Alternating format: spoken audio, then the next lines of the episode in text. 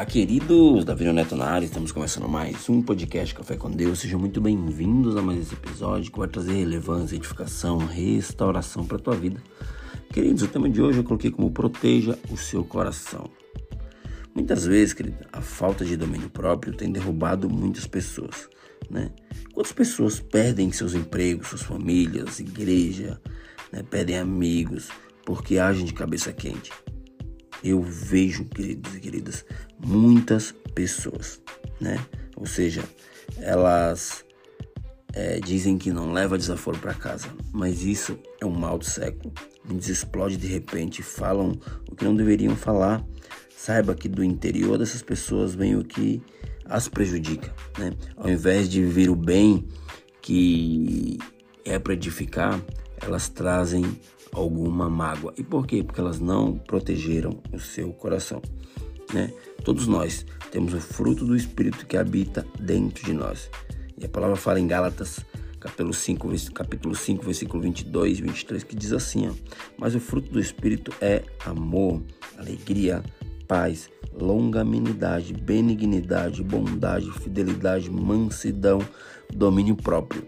Contra essas coisas não há lei. Ou seja, como desenvolver esse poder interior que nos protege? Primeiramente, queridos, nós precisamos ter momento de silêncio com Deus, ou seja, ir para o nosso secreto, né, derramar tudo aos pés de Jesus. Né? Aprenda isso né, e você irá começar a ver que tudo ao teu redor vai mudar.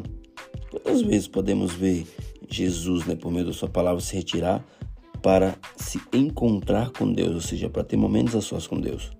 Jesus deixou a sua glória nos céus, queridos, e veio para a terra, onde ele foi é, não muito bem recebido, não muito bem entendido, não creram nele.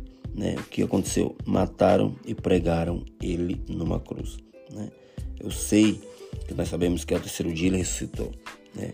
mas o que é, é fazia ele ficar firme era os encontros com Deus, ou seja, ele não desistiu do plano que Deus tinha para sua vida, porque ele tinha momentos a sós com o seu Pai. Assim, queridos, como Jesus, né, que saía para orar, ia para os montes, ficava a sós, nós também precisamos nos proteger, proteger aquilo que tem dentro de nós, indo para o nosso secreto. Proteja o seu coração, queridos. Proteja o seu coração, queridas, tudo o que tenta te afastar de Deus. Em Provérbios capítulo 4, versículo 23 diz assim: Sobre tudo que se deve guardar, guarde o coração, porque dele procede as fontes da vida. Ou seja, quando você não tem um filtro na tua mente, o teu coração ele vai sentir, né? Então, quer ser prudente? Aprenda a proteger o teu coração, a ter tempo com Deus, a deixar o Espírito Santo te guardar e te dar armas para essa guerra. Todos nós vivemos uma constante é, é, briga interior dentro de nós. Mas se nós protegermos nosso coração e a nossa mente, blindarmos, nós iremos viver de uma forma sobrenatural. Né? Faça que os frutos do Espírito Santo, esses que eu mencionei, venham fluir de dentro para fora.